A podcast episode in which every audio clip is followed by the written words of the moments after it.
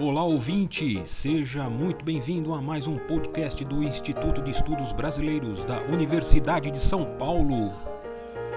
Instituto especializado e sede de acervos importantes de muitos artistas e intelectuais. A reforma de educação empreendida por Fernando de Azevedo no Rio de Janeiro, à época Distrito Federal, entre 1927 e 1930, constitui o tema mais recorrente do Fundo Fernando de Azevedo IEB. Nos três anos em que o educador passou na então capital do Brasil, uma das iniciativas a que se consagrou foi a elaboração e implementação de um plano de construção de edifícios escolares para os ensinos primário e normal. Em texto intitulado A Nova Política de Edificações Escolares, o educador afirmava ser a instalação das instituições escolares talvez a questão mais grave do problema complexo da educação. Uma questão, aliás, que permaneceu como uma chaga em todo o país e não foi resolvida até os anos 1990. Das 236 escolas existentes no Distrito Federal, apenas 89, em 1927, funcionavam em prédios próprios. Destes, somente 20 haviam sido construídos para abrigar escolas, e, na avaliação de Azevedo, eram mal planejados, sem iluminação adequada, circulação conveniente, ambientes de recreio e instalações higiênicas compatíveis com os ideais da educação sadia. Assim, em suas palavras, cabia-lhe a enorme tarefa de criar e desenvolver um plano coordenado de edificações escolares. Pouco antes de ser convidado a atuar como reformador no Distrito Federal, ainda em 1926, Azevedo conduziu, a pedido do Jornal do Estado de São Paulo, dois inquéritos: um sobre a instrução pública paulista e outro sobre arquitetura. No primeiro, o educador constatou a necessidade de oferecer melhores condições físicas para o ensino, por meio não apenas da reforma dos edifícios escolares, adaptando-os ao uso exclusivamente educacional, mas principalmente da construção de prédios de acordo com critérios pedagógicos. Os princípios que deveriam reger as edificações escolares pautavam-se em necessidades pedagógicas iluminação e ventilação adequadas, salas de jogos, pátios de recreação, instalações sanitárias, necessidades estéticas, promoção do gosto pelo belo e pelo artístico e necessidades nacionalizantes, emulação do sentimento de brasilidade e culto às tradições nacionais, obtidos, por exemplo, por meio do recurso à arquitetura neocolonial. Este último propósito constituía o resultado do segundo inquérito mencionado anteriormente, no qual José Mariano Filho chegara a identificar o neocolonial como o estilo arquitetônico mais adequado à construção de escolas. O neocolonial se expressava na retomada, utópica e de certo modo nostálgica, de motivos decorativos e estilos presentes na cultura portuguesa. Na imagem da escola normal selecionada para este podcast, podemos notar alguns desses elementos, como a fonte situada ao centro do pátio interno e os ornamentos de portas e janelas. O plano de construção escolar proposto por Azevedo na Diretoria Geral de Instrução Pública do Distrito Federal, denominação que tinha a Secretaria Municipal de Educação à época, era ambicioso e teve apoio do prefeito Antônio Prado Júnior. De sorte que Fernandes Azevedo pôde construir nove prédios entre 1927 e 1930, numa média de dois prédios por ano, dentre eles as escolas Argentina, Estados Unidos, Uruguai, Antônio Prado Júnior e Normal. Esta última, com todas as escolas anexas, jardim de infância, escola primária, custou à municipalidade mais de 15 mil contos de réis, o que equivaleria hoje aproximadamente a 2 milhões de reais. Aliás, o dispêndio do dinheiro público viria a ser uma das bases das acusações de corrupção constantes dos inquéritos instituídos pelos revolucionários de 1930, junto à, Institu à Instrução Pública Carioca. O caso exemplar da construção do edifício da Escola Normal é relatado por Pascoal Leme em suas memórias em 1988. Abre aspas.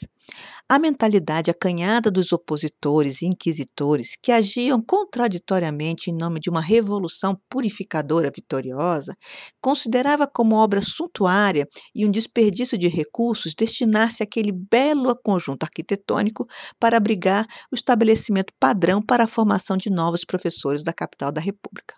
Como são ridículas hoje ao relembrar essas alegações que pretendiam incriminar os homens que tiveram a coragem e visão de legar ao Rio de Janeiro aquele que é hoje considerado como um legítimo patrimônio da cidade, inaugurado naquele sábado, dia 4 de outubro de 1930, exatamente no dia seguinte à deflagração do movimento revolucionário que se tornaria vitorioso 20 dias depois. Fecha aspas. Esta foi apenas uma das manifestações de que todo esse volume de recursos destinados às edificações escolares suscitou opiniões de desaprovação por parte de políticos e populares, que acreditavam ser muito custosa a obra de reconstrução das escolas determinadas pela Diretoria Geral de Instrução. Defendendo-se da acusação de suntuosidade, Fernando Azevedo, no discurso escrito para proferir na inauguração da escola normal, afirmava que até a igreja, que prega a simplicidade, aprovara um novo prédio. Para angariar suporte ao empreendimento, Azevedo fez publicar fotografias de escolas em construção e finalizadas nos quatro volumes do Boletim de Educação Pública, revista criada por ele para divulgar os feitos da reforma no Rio de Janeiro, saídos em 1930. Eram imagens das, das escolas Estados Unidos, Antônio Prado Júnior, Argentina, Paulo de Fronten, Uruguai, Profissional Rivadavia Correia, José de Alencar e Normal. Com o objetivo de evidenciar a beleza do projeto, fez contratar um fotógrafo artista, como se apresentava Ala, Nicolas Alagemovitz, para capturar as imagens, para além do fotógrafo oficial da prefeitura, Augusto Malta.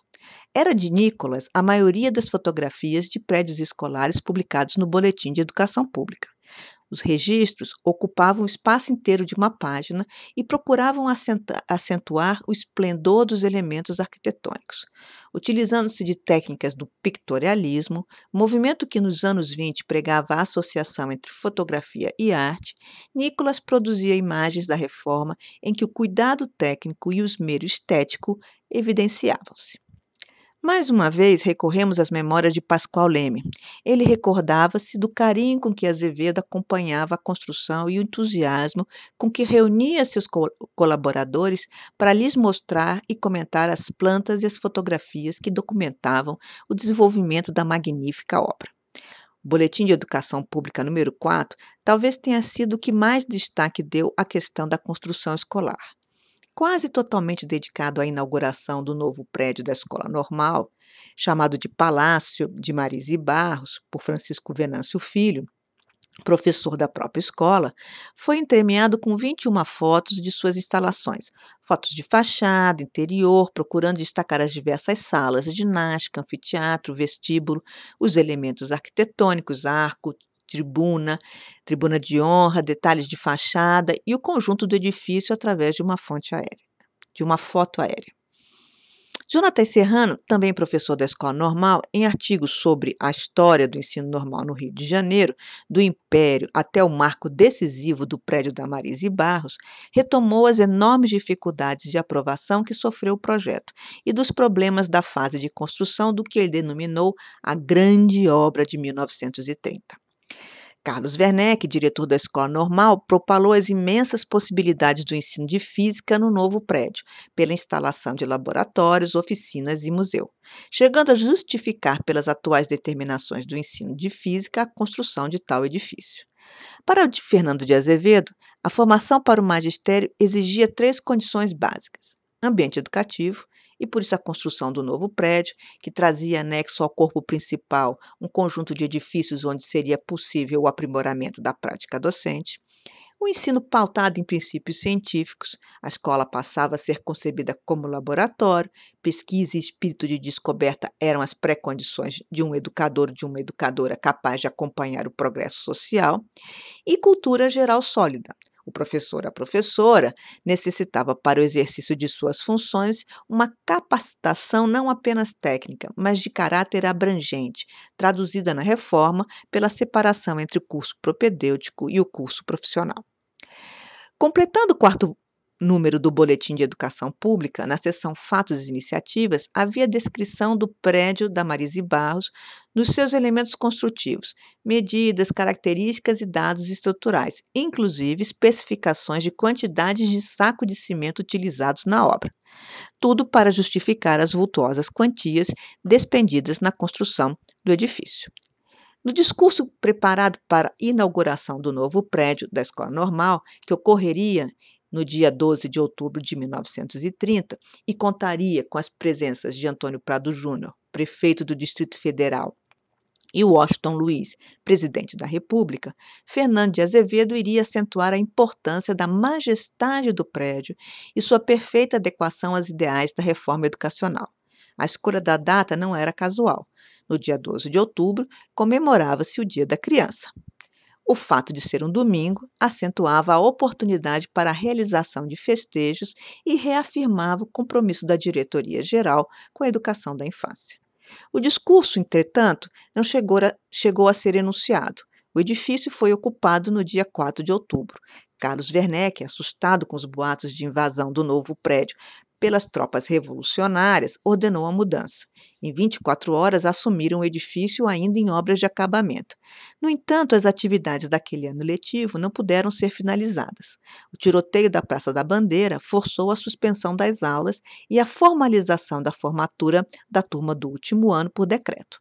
Com o avanço dos revolucionários sobre o Rio de Janeiro, Azevedo retornou a São Paulo, encerrando sua participação na Diretoria Geral de Instrução Pública do Distrito Federal.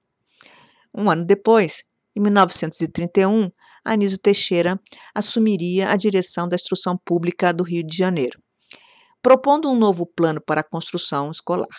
Valendo-se de uma proposta arquitetônica diversa, com um estilo mais simples e econômico, sem desrespeitar as necessidades pedagógicas, Teixeira chegou a construir, nos quatro anos de duração de sua administração, 25 escolas. Terminava a era dos palácios da instrução, inaugurada com os grupos escolares paulistas. O grave problema da falta de escolas primárias em todo o país exigia a adoção de projetos menos dispendiosos e mais rapidamente edificáveis.